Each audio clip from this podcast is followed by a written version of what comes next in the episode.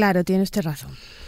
Se lo dije incluso a, bueno, eh, se lo dije a Álvaro, a Álvaro Nito, el director del Objective.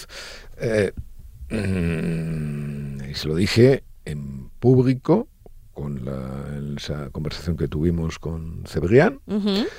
Eh, y se lo dije, por cierto, con Cebrián, esto de Cebrián, esto de Cebrián, yo espero que no se notara, ¿no? Espero que no se notara. La impresión. Pero yo, claro, porque además me, me acuerdo de Arcadio. Me, acuerdo de Arcadio. Me acuerdo de Arcadio cuando, como cita en el bestseller este, eh, como se explica en el bestseller este, cuando con 20 años entró en el despacho de Cebrián a entrevistarlo.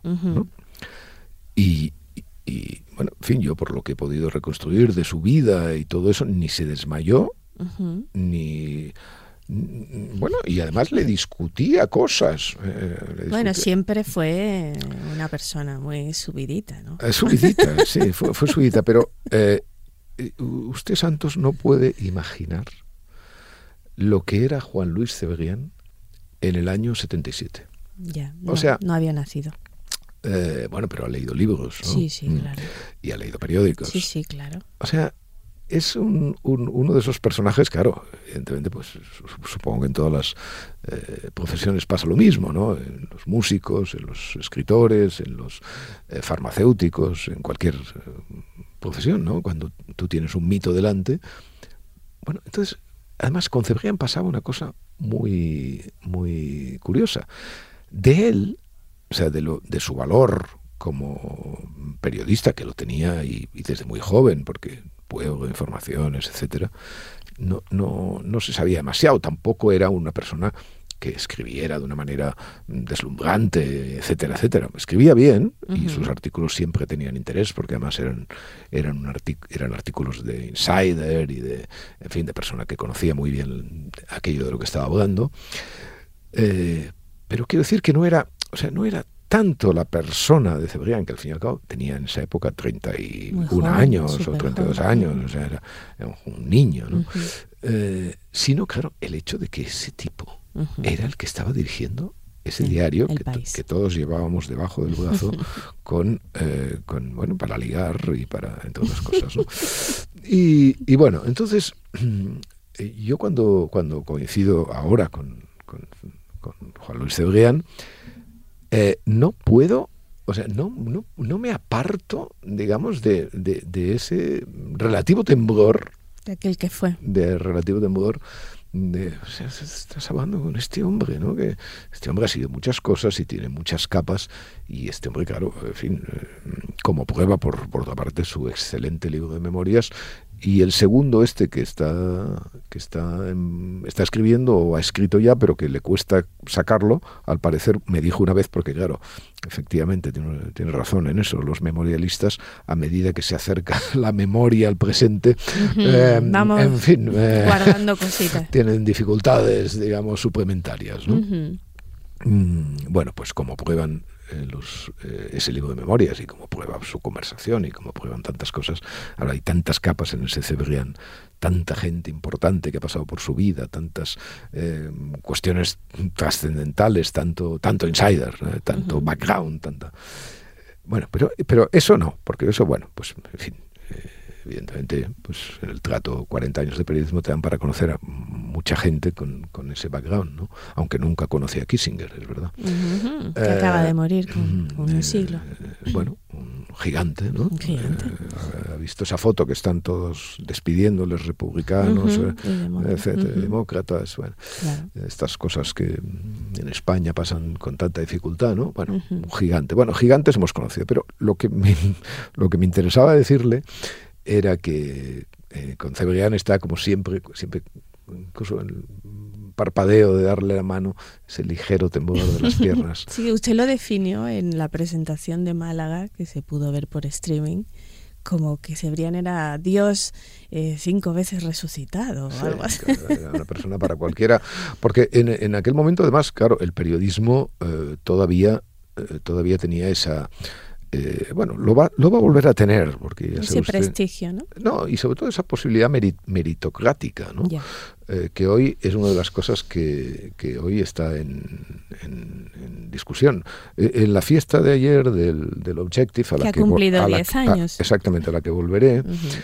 Eh, a la que con tanta amabilidad nos invitó su, su equipo de dirección. Eh, y me encontré casualmente con, con, muchachos y chicas muy jóvenes que me, me charlaban y tal, y que estaban por allí, y que, bueno, buena parte de la buena parte de los jóvenes más interesantes que hay están primero en el mundo, por supuesto, pero luego están en el objective, o sea, no, eso es, está clarísimo, ¿no? Eh, y entonces eh, yo, les, yo siempre les trato de decir que, bueno, que efectivamente están haciendo de periodistas en una crisis profundísima, en un socavón del oficio, en una precarización, en una proletarización, tal cual, pero que esto se saldrá, por supuesto, ¿no? Y, esto efectivamente volverá, digamos, esa, esa, esa cosa de, los, de esos años que le decía, ¿no? En que tú creías que siendo periodista podías llegar a, a, lo más alto del mundo, ¿no? Uh -huh. Que bueno, que eso es lo que cualquiera, cualquier carpintero, cualquier lampista, cualquier debe pensar siempre, que haciendo lo que uno hace y haciéndolo bien, eh, pues uno puede conquistar las más altas cumbres, santos, las más altas cumbres. Por lo demás, hablaba eh, del PDF. Del PDF, claro. -huh. eh, ¿Qué le pasa al Objective? El Objective, como como a todos los diarios digitales, eh, bueno, el español, lo que pasa es que el español tiene un, un, sistema de suscripción complicado, pero bueno, de alguna manera lo hace. Eh, claro, nosotros el, el, el, periódico, el mundo, eh, lo tenemos resuelto como lo tiene resuelto el país o como lo tiene resuelto ABC. ¿Qué tenemos resuelto? Tenemos resuelto, por una parte, tenemos la web noticiosa, uh -huh. que, eh, bueno, empieza a dar dinero, etcétera, etcétera, y donde la gente va a eh, a mirar, a mirar lo que pasa. ¿Vale? Uh -huh. o sea, las gentes van a, la, a, las webs a mirar lo que pasa. Uh -huh. Y eso pues es entretenido. Antes esto se hacía con los periódicos, porque fíjese usted que eso del mirar lo que pasa, usted no, esa vieja imagen de, de, de, un tipo, estas películas de posguerra que siempre salían mirándole por encima a otro, en claro. la barra del bar mientras estaba leyendo claro. el periódico, ¿no? Pues eso. Y se contaba el periódico vendido y los lectores que claro, podía tener. El EGM, eso es el EGM. El EGM era el que miraba por encima del hombro. Bueno, y entonces... Eh, entonces, eh, en las webs se hace eso, ¿no? Porque es gratis y porque, porque, en fin, la mayor parte de la gente, por supuesto, no pincha, en, eh, no hace nada más que mirar la web y ni siquiera pinchan en los, excepto la gente que está suscrita y la gente tal. Bueno, es, es, esos mirones, bueno, pues en fin, dan, dan el dinero que dan y son pues lo que son. Pero claro, eh, eso ha pasado siempre. Mirones siempre hemos tenido. Pero claro, es que necesitamos necesitamos eh, no solo mirones, necesitamos lectores. Necesitamos lectores con independencia de que el lector, eh, y voy a decir algo, eh, en fin, de lo cual me arrepiento ya antes de decirlo, necesitamos lectores con independencia de que den dinero o no den dinero. O sea, ¿por qué? Porque necesitamos ciudadanos. Y una de las cláusulas de la ciudadanía, Santos, lo siento mucho, es el periódico. Es. el periódico.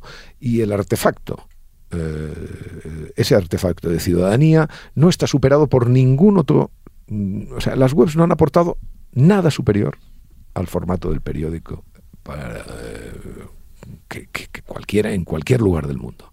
No hay ninguna web que supere el orden sofisticado, jerárquico, magnífico, del sutil 200 años de decantación del periódico. Bien, entonces yo le decía a Álvaro, decía, hombre, pero tú tienes la web noticiosa y tal y cual, pero pon por favor O sea, pero estás leyendo un artículo y te salen las bragas se comen, o no sé qué, estas cosas. Bueno, está bien. eso le saldrá a usted, a mí no me sale eso. Bueno, pues no sé. me salen pues, pues zapatos. Claro, claro, claro. A mí, no sé, me sale lencería. no sé exactamente por qué será ni cómo interpretarlo. Eh, no puede ser que estés leyendo un artículo tal y cual. Bueno, o sí puede ser. ¿eh? Si lo miras puede ser, pero si lo lees es un poco molesto esto que te salgan esta especie de propuesta gastronómica. Eh, entonces, mm, hay que hacer un PDF que reúna y digo el PDF porque el PDF, otra de las cosas, otra de las paradojas, esto nadie lo sabe porque nadie lo practica, porque las tablets no, no se venden, ni porque el periódico en PDF, en una tablet como Dios manda, como la que tengo yo, un iPad Pro de no sé cuántas pulgadas y tal, máximo, por supuesto, eh, eso se lee mucho mejor ahí que en el periódico de papel. Bueno, ahí usted fue visionario con Factual de efímera existencia, pero está cosas, bien, está tantas cosas. Está bien recordarlo porque tenía la portada y luego tenía esta F5 que era como la web como la web noticiosa, claro. que, nadie se acordara. Muy elegante. Hombre, claro, han pasado 15 años, el otro día lo pensaba, ¿no? Sí, 14 años, 14, años. Exactamente, 23, 14. Bueno, bueno entonces, eh, todo esto que yo estoy diciendo sobre la vigencia del periódico tiene una prueba del algodón. Usted haga el esfuerzo de imaginar que solo hubiera webs noticiosas. ¿Vale? Y que no tuviéramos detrás de las webs noticiosas la gran experiencia del periódico. Y entonces, algún visionario ¿eh? se le ocurriera, oye, este tingado de las webs noticiosas, este desorden y tal. Oye, no podríamos hacer, no podríamos hacer una cosa como una síntesis, pasarlos por el cedazo, elegir 25 noticias tal y cual y que fueran hmm. y tendríamos ¿qué ¿Un periódico? Un periódico, Esto esto es como la evolución. ¿Sabe? El, este, este dibujo tan bonito de la, de la evolución que Dawkins pone en la portada de algunos de sus libros, me parece que el cuento de no sé qué, eh, que la, evolución como se ve bien es de detrás hacia, o sea, de delante hacia atrás, ¿no? O sea, yendo hacia atrás es cuando uno comprende perfectamente cómo las especies. Eh, bueno, pues esto lo mismo con el periódico.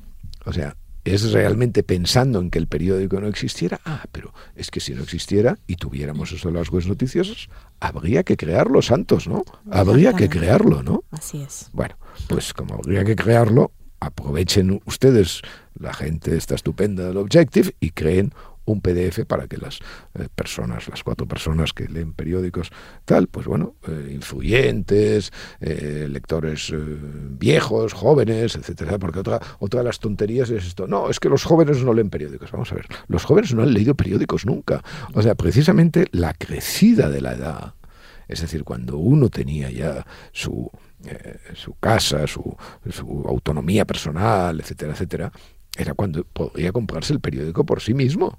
Eso, y eso, eso no lo hacía un chaval de 20 años. ¿eh? Yo porque tenía periódicos en casa, porque en la portería pues, repartíamos los periódicos y tal.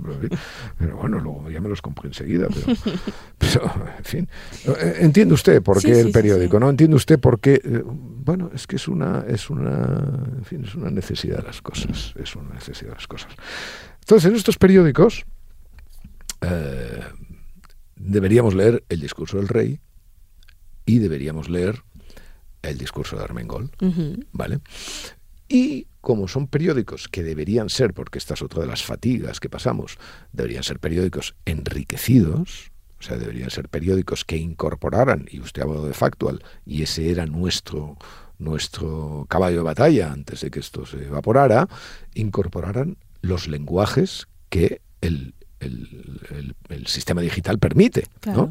Y usted imagínese, usted imagínese ver ver, eh, o sea, no solamente leer, ¿no? sino ver el discurso de Armengol y ver el discurso del rey y leerlos y tener esa experiencia omnicomprensiva en un medio que hoy no la puedes tener porque eh, efectivamente todo es eh, las webs noticiosas fragmentario y todo es texto convencional en los periódicos. Esa síntesis debería funcionar.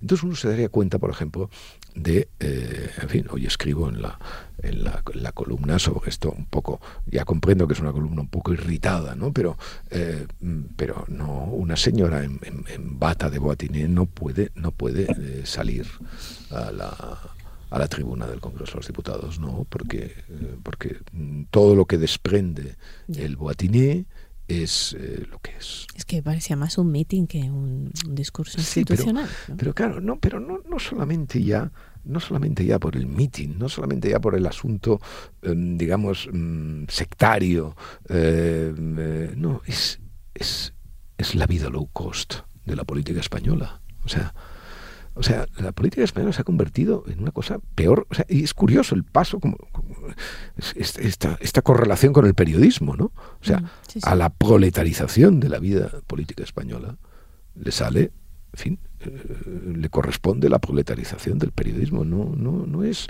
no, seguramente no es casual, seguramente no es casual una cosa y otra. ¿no? Entonces, en este, en este panorama, y como intento explicar al final de la, de la columna, eh, el rey y la monarquía tienen de pronto un insospechado papel, que es, eh, no sé, la severidad, la sobriedad, eh, la estética, sin, sin galones, sin, sin chocarrerías simbólicas, no, no, solamente con eh, una cara bien afeitada, un abrigo recto ¿eh? y un semblante mm, que no sea eh, ni de crown mm. Ni de ni de meeting chocarrero. Es decir, una, una, severidad, una verticalidad, como digo siempre. Claro, que dicen la monarquía, la monarquía está en peligro, porque la monarquía en peligro. Pero hombre, ¿pero ¿cómo va a estar la monarquía en peligro? Si es el único momento de regocijo y de mm, serenidad estética que tienen los españoles. Y eso, eh, el rey Felipe y su esposa la reina y su hija, mm, creo, tengo la sospecha de que cada vez lo entienden mejor. ¿eh?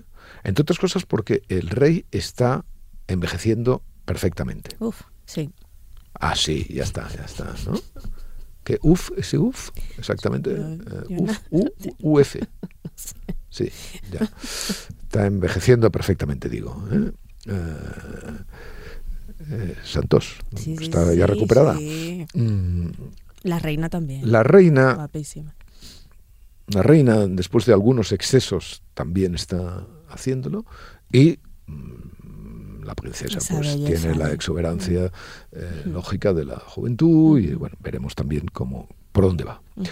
Entonces, claro, eso, tú ves ahí a, ese hombre y ves a la señora Combata y dices, hombre, eh, incluso, fíjese lo que le voy a decir, incluso los que votan a la señora Combata. Sí, sí, sí. ¿eh?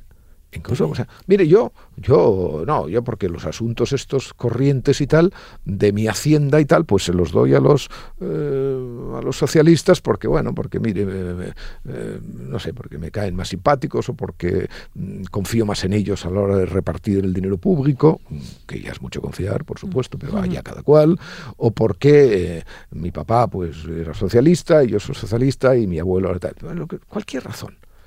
Pero incluso estos, esto es porque, mire, hay una cuestión, eh, una cuestión delicada en esto, ¿no? Eh, esta, esta especie de chusma mm, que en buena parte ha ocupado algunos escaños eh, parlamentarios mm, en estos últimos, estas últimas legislaturas, dos, tres, mm, se creen que su actitud ética y estética, que sus vómitos conceptuales eh, o sus eh, relampagueos eh, formales, ¿no? ofenden a las instituciones y por lo tanto debilitan, debilitan ese, ese, entramado de poder dictatorial que ellos advierten en, en, cualquier propuesta, digamos, política razonable. No, no, es que la señora Boatiné ofende a los ciudadanos. O sea, ofende a los ciudadanos porque los hace sentir, los hace sentir iguales que ella. Hmm. ¿eh? Y todo el mundo sabe que una señora en, puede estar en su casa en una bata, en una bata de esas, alcolchada. ¿eh? Pero que cuando sale de casa se viste. ¿eh? Y no puede ser, evidentemente, que cuando la presidenta del Congreso salga de su casa no se vista. ¿eh? ¿Esto se entiende bien? Se entiende perfectamente. Se entiende perfectamente. Bueno, pues como esto se entiende perfectamente y estamos estupendos hoy, y además en fin, estamos llenos de alegría y, y, furor prenavideño incluso. ¿Ah, sí? a mí me gusta mucho la Navidad de Santos. Ya. Ah, hablaremos hablaremos de esto en su momento. Pero por favor, es que la felicidad es tanta que hasta vamos a leer hoy un, un, párrafo de Lucía Méndez, que nuestra compañera Lucía, que ya sabe usted que me encanta lo que escribe sobre, eh, sobre los pueblos y los villorrios y, todo eso, de esas columnas maravillosas que suele escribir los sábados, pero que hoy, hoy fuera, fuera del, del marco del marco que le es eh, propio y que tanto, que tanto aprecio, eh, escribe un párrafo en su crónica que debe usted leer sobre un asunto realmente infamante. Dice, ¿cuáles eran sus cosas en el día de apertura solemne de la legislatura? Las cosas del PSOE consistían en dar explicaciones, que no las dieron, sobre una reunión clandestina que se celebrará el sábado con sus aliados de Junts y un grupo innominado de mediadores, verificadores, acompañantes, o terapeutas. Los socialistas informaron que el encuentro tendrá lugar el sábado en un lugar fuera de España y no quieren revelar la identidad de los acompañantes, que es como se refieren a ellos o a ellas, personas u organizaciones que se sientan en la mesa para mediar entre dos partidos que han firmado un acuerdo. Los dirigentes... Bueno, sí, está ahí. Mm, ese párrafo es eh, en fin, es una bandería de fuego sobre la democracia española. Eh, hay que completarlo con, eh, con la portada del país. hoy dedican efectivamente a, ese, a esa negativa del PSOE su, su primer titular. ¿no? O, sea, o sea, resulta que seguimos negociando ya no se sabe qué, porque ya ahora ya no seguimos negociando la investidura. La investidura está hecha. Seguimos negociando pues lo que venga, los presupuestos, la estabilidad parlamentaria, lo que sea, con un prófugo. ¿Vale? Con un, todavía con un perseguido por la justicia, que, todavía no está amnistiado. ¿no? Eh, y nos reunimos con él. Mm, nos reunimos, bueno, nos reunimos. Mm, efectivamente, hemos de pensar que nos reunimos con él, aunque sea en efigie, ¿eh? aunque sea en efigie, en un lugar desconocido con interlocutores desconocidos. Y eso lo está haciendo el partido del gobierno. Sí, sí. Eso lo está haciendo el partido del gobierno, diciendo además que lo hace y diciendo además que no revela nada. Hoy el, presidente del gobierno ah, lo han entrevistado en televisión española. En la televisión pública, sí. Y eh, le han preguntado por este asunto. No ha dicho ni palabra.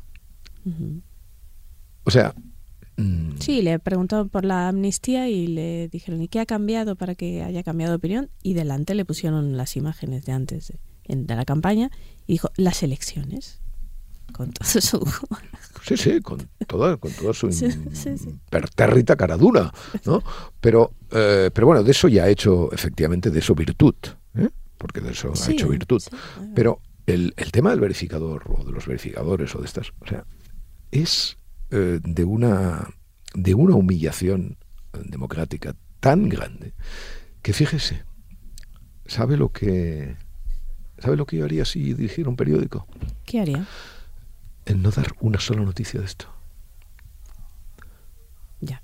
O sea, despreciarlo. O sea, o sea, simplemente ignorarlo. Eh, ya sé, en fin, todo el mundo empezará a pensar, ¿cómo vamos a ignorar el, golpe, el atraco a, la democracia que está, etcétera, los hiperbólicos?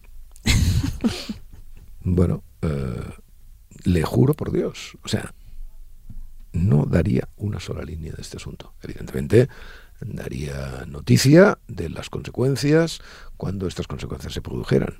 Pero de esta, o sea, esta campaña de propaganda, o sea, porque claro, cualquier noticia, cualquier noticia que infame la democracia española, eh, bueno, es una noticia que pone a Puigdemont eh, y, a, y, a, los delincuentes en un estado de gracia. Sí, sí, claro. Que legitima ese, esa acción. o sea, eh, mire, los delincuentes en estos momentos, es que los delincuentes efectivamente están negociando con el partido del gobierno y el partido del gobierno cuando negocia con delincuentes, pues ya sabe usted, cuando alguien va con un cojo, cojea, ¿no?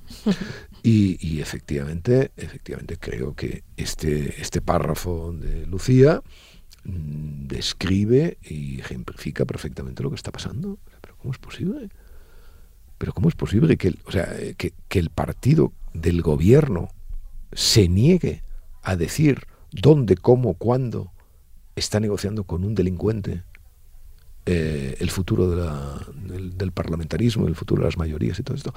Solamente me puedo imaginar este asunto y de ahí que yo eh, quizá no diera noticia en el caso de poder decidir sobre lo que uno da noticia, solamente si el Partido Socialista realmente les estuviera tomando el pelo. Ya. Pero como entonces les, estuviera tomando el pelo, yo no tengo por qué dar eh, efectivamente noticia de simulacros. Claro, no son verdad. Claro, entonces, eh, realmente, mm, o sea, es, es, difícil sobrevivir, es difícil sobrevivir a la, a la sensación de, ¿cómo le diría yo?, de desaliento.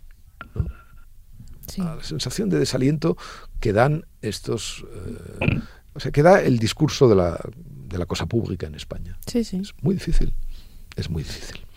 Pero bueno, usted ahora lo que querrá es conocer eh, el nuevo capítulo de la vida de Piquet. Estoy deseando, estoy deseando. Eh, bueno, él mm, una vez, hace ya algunos años, me, claro, como él pues, tiene una gran ventaja, ¿no? Y es que eh, es textil, es un cerdito textil. Pues claro, no, no, no, se, no, no, se siente herido por nada porque es textil.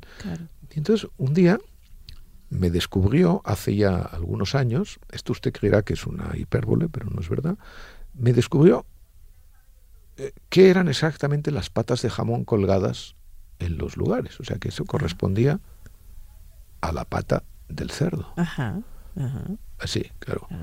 O sea, a mí me pasaba lo de las lo que dicen que le pasa a los niños estos cuando ven una vaca, que no saben que de ahí sale la leche tal pues a mí con la forma y esto mm, le aseguro que es absolutamente cierto, yo descubrí que esas esas superficies extrañas mm, como una raqueta, Sí, correspondían exactamente a la pata de un jamón descubriría, yo tengo ahora 66 años, pues descubriría hace unos 20 años. O... ¿Ah, sí? Sí. Sí, sí. Y esto nadie se lo cree, como nadie cree otras cosas realmente azarosas de mi vida, pero efectivamente descubrí, ah, pero eso, claro, es la pata, o sea, ah, claro, y el, la pezuña está ahí y todo eso. Porque ya sabe usted de mi repugnancia absoluta a comer cualquier cosa cuya forma me recuerde, animal, me recuerde al animal. Y entonces, claro, ya, o sea, pero eso ya no lo hacía ni siquiera conscientemente, ¿no? Eh, sino que ya inconscientemente atribuía a esa pata algo completamente desvinculado, desvinculado del, del, animal. Hasta que eh, Piquet me lo explicó muy detalladamente un día y me dijo, mira, eh, compréndelo. Y es que cuando el cerdo quiere ser jamón... Solo puede ser Joselito. Así es, es cosa de justicia. Ya me imagino por dónde va a ir usted. Lea. Eh, bueno, que las muchachas de En Común Podemos eh, están promoviendo em, la justicia erótica y el acceso igualitario al placer. Es maravilloso. Miren, eh, a ver, le voy a decir dos cosas antes de eh, serias. Las únicas personas que en este que en este lagar, más que lugar, eh, tienen una visión correcta, eh, realista y, yo diría incluso humanamente compasiva de la pornografía, de la prostitución y de todas estas cosas más o menos sucias vinculadas al sexo, más o menos sucias, se digo, porque más o menos sucias sin añadir a lo sucio ningún valor en estos momentos peyorativo, porque en fin, está bien a veces la suciedad. Eh, son las chicas de Podemos y, eh, y sobre todo las de la CUP. ¿eh? Las de la CUP son maravillosas. Aún recuerdo un discurso extraordinario sobre la pornografía que le oía esta, em, eh, ¿cómo se llama? Boya, ¿no? Mireia Boya, o no, sé, fantástico, fantástico. Estoy con ellos en, estos asuntos. Bueno, y esto de la justicia erótica es que es formidable, porque mire, eh, es como un oxímoron. O sea, claro, es como democracia orgánica, o sea, ¿ven? Oscura claridad, etcétera, etcétera. Bueno, eh, eh, o sea, claro, justamente eh, lo erótico, mm, desgraciadamente, es el paradigma extraordinario, o sea, el paradigma, perdón, modélico, ¿no? Acabo, es paradigma modélico de la justicia, de la injusticia, perdón, de la injusticia. Todo, o sea, vuelvo a recordarle el, el estudio de Tinders. El 20%, solo el 20% de los hombres interesan a, las mujeres. Todo el resto pues lo hacen, porque tienen que hacerlo y porque tienen que tener hijos y todas estas cosas. y tienen que Pero claro, solamente el 20% de, de hombres les interesan a las mujeres. En fin, solamente una pequeña franja. Nosotros ya he explicado muchas veces que somos mucho más em, democráticos y tolerantes los varones y aceptamos el 40% de las mujeres. ¿no? Es que, es que ya, es una, ya es una cifra. Bien, entonces esto de la justicia erótica, claro, la justicia, el erotismo no es erótico, la seducción no es erótica, los guapos no solamente eh, triunfan más en la vida, eh, sino que además triunfan más en la cama. Eh, bueno, todo esto es así. y entonces las cosas, cuando son así, pues uno las encara y dice, bueno, pues, y si tanto si pertenece al grupo de los 20 como si no pertenece, pues va por la vida asumiendo cuál es su condición. Y, pero claro, evidentemente el, este hecho mm, secamente biológico, genético, el hombre, como tantas otras cosas, ha ideado instituciones, eh, prácticas, formalismos, cultura, en fin, que corrija los desafueros de la naturaleza. Claro, los desafueros de la naturaleza, la naturaleza está hecha para ser corregida, ¿no? Y para acabar con su violencia, con su injusticia y con su ilegitimidad. Claro, la condición es reconocerla, porque el problema es no reconocerla. El problema es pensar que la naturaleza ah, nos abraza o no existe, ¿no? La naturaleza es, es como aquel o es una construcción. Es como aquella que besó al oso, ¿no? O aquel, no sé, no, aquella, la mujer que, que abrazó un oso, ¿no? Y, y, entonces vio su aliento y explicaba, el aliento de un oso, ¿a qué puede oler? Olía de una manera terrible. Y luego la abrazó, casi la mata, ¿no? Mm. en fin, la naturaleza es eso. Y entonces, claro, el hombre ha inventado pues instituciones desde, el paleolítico pues tendentes a corregir sus desafueros. Una de ellas, evidentemente, es la injusticia erótica. Y para eso pues está la pornografía, para eso está, y sobre todo las putas, ¿no? O sea, las putas, los putos, en fin, eh, todo eso, toda esa gente que de alguna manera trabajan para eh, corregir. corregir ese desafuero, ¿no? Y para equilibrar, eh, bueno, hombre, no es lo mismo. No es lo mismo, pero podría serlo, podría serlo, porque al fin y al cabo, bueno, pues eh, mm, ¿Qué le, qué, le, diré yo? De, ilusiones más grandes a veces vive el hombre. Y vete a ver si, si, ese tipo que entra de repente en la habitación de una escort o tal, no sé qué, pues de pronto se cree, pues a lo mejor pues cinco minutos de mm, que cree que, la, que, que es para siempre. Pues sí. Bueno, que se diferencia con un psicoanalista, por ejemplo, que yo no... No, no, no, bueno, no, no, no, claro que se diferencia. El psicoanalista es un, el psicoanalista es un delincuente, como, como decía, como decía, como, claro, un, delincuente al cual, por cierto, no se le aplica el mismo rasero, claro, lo que habría que hacer es la prohibición, no de la prostitución, sino del psicoanálisis, por supuesto. Ya la frase inmortal de mi querido Paco Rico, ¿no? El psicoanálisis ha, ha, hecho más crímenes, ha cometido más crímenes que, Stalin. todo, el mundo, todo el mundo sabe eso, ¿no? Todo el mundo. Entonces, claro que estas muchachas de muchachas y chicos, supongo que debe haber alguno también, de Podemos y tal, o de la CUP, eh, realmente reflexionen. Yo no sé si lo hacen en estos términos, porque tienen también muchas contradicciones, claro. Son gente de que defienden la tabaca rasa y que tienen con la naturaleza también relaciones a veces equívocas, ¿no?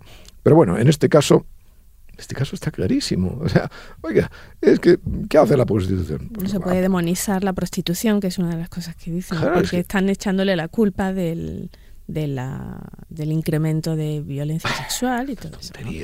A la prostitución, a la pornografía, estas estupideces, eh, estas las manadas, estas cosas, estos cuentos de terror que solo sirven para las webs noticiosas y sus clics, ¿no? y que nunca hubieran pasado y que nunca hubieran pasado el, el filtro de, de, un, periódico. de verdad, naturalmente, pero que hoy, pues bueno, en fin. Bueno, pues esa, esa esa justicia erótica que las eh, mujeres de Podemos quieren implantar. Estoy muy a favor, estoy muy a favor. Eh, creo que es eh, necesaria, creo que mm, e, e, entiende perfectamente bien lo que es la naturaleza humana y supongo que además también en sus reivindicaciones adoptan esa vieja reivindicación del cuerpo femenino bueno, y el masculino, pero básicamente el femenino es eh, tal, de decir que yo hago mi cuerpo lo que me parece, ¿no? O sea, mi cuerpo es mío, todas esas cosas, esos maravillosos eslogans que vivió tan de cerca nuestro, nuestro Arcadio.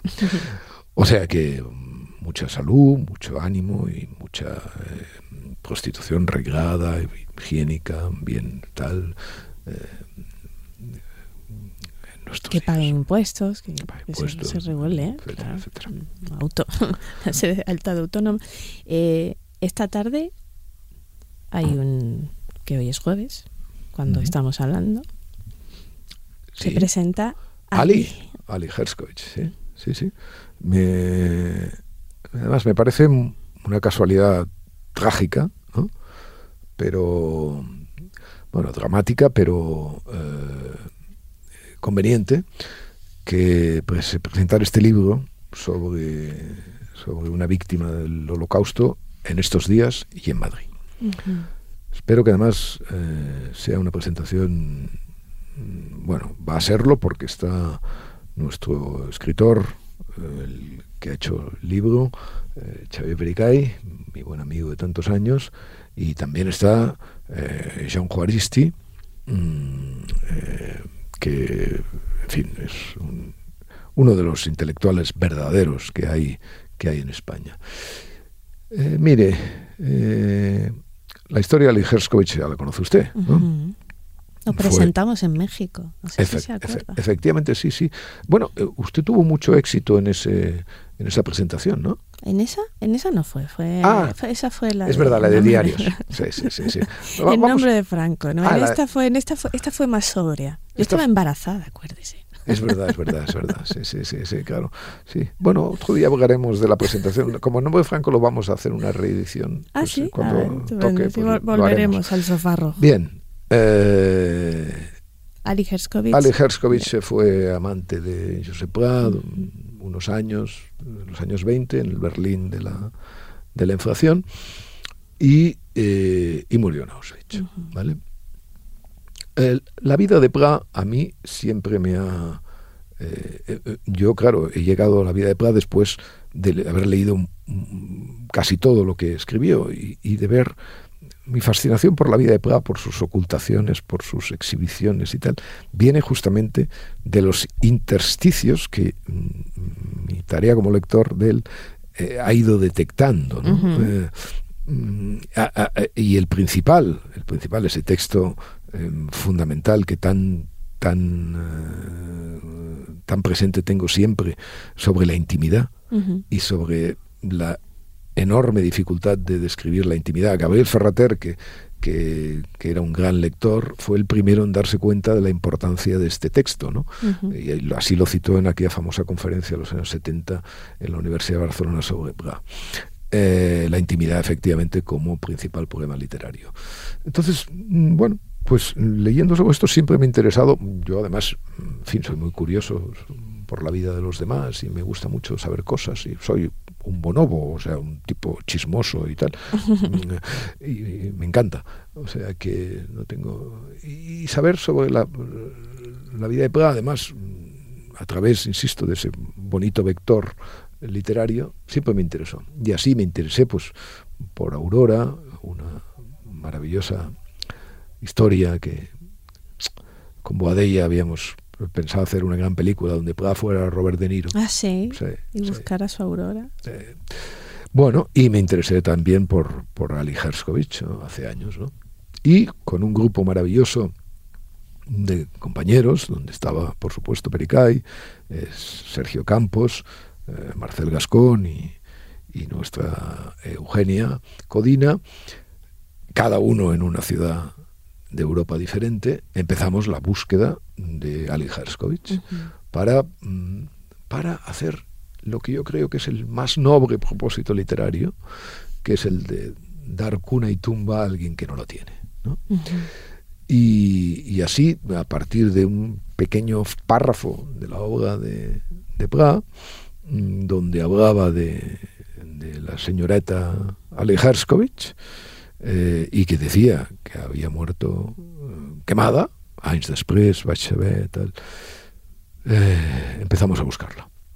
Empezamos a buscarla porque, en fin, nada de ella se sabía aparte, aparte de esto. Y por supuesto, ni siquiera se conocía su rostro, este rostro que hoy está en la portada de, de nuestro libro, bueno, del libro que ha escrito Javier, tan bellamente publicado, por cierto, por Ignacio Garmendia y su editorial Atenaica. ¿no? Eh, y evidentemente la, la búsqueda pues se convirtió en lo que tiene que ser, a mi juicio, una búsqueda de esas características. ¿no? Uno, yo creo que un escritor tiene siempre la obligación de enfrentarse, y ahí pra, esa es su debilidad, a los grandes asuntos de su tiempo. O sea, un escritor no puede ir, o sea, no puede ir eh, a las minucias. Un escritor, un escritor del siglo XX tiene que afrontar el holocausto, tiene que afrontar la guerra civil, tiene que afrontar, etcétera. Hay que hacerlo. Entonces, eso sí, hay que hacerlo desde el lugar que cada uno puede hacerlo.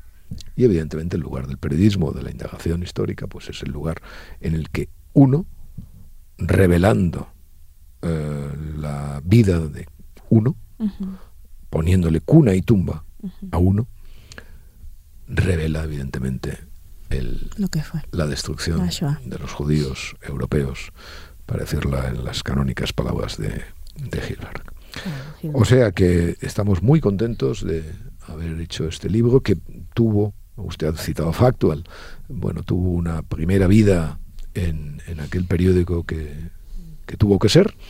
Eh, allí tenía una vida digital eh, en un, una especie de blog, nosotros le llamamos book, porque era la, mezcla de blog y, de, libro, em, ejemplarmente diseñado por Verónica Puertollano, que hizo un trabajo formidable, y eh, convertido ahora en libro porque uno de los una de las catástrofes que no habíamos imaginado nunca con Internet era que fuera tan inestable. Claro, que, se, que se perdieran, que se perdieran los links, que se perdieran tal y cual.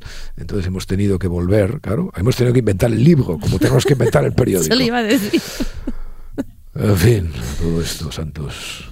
Dígame. Al mundo nada le importa.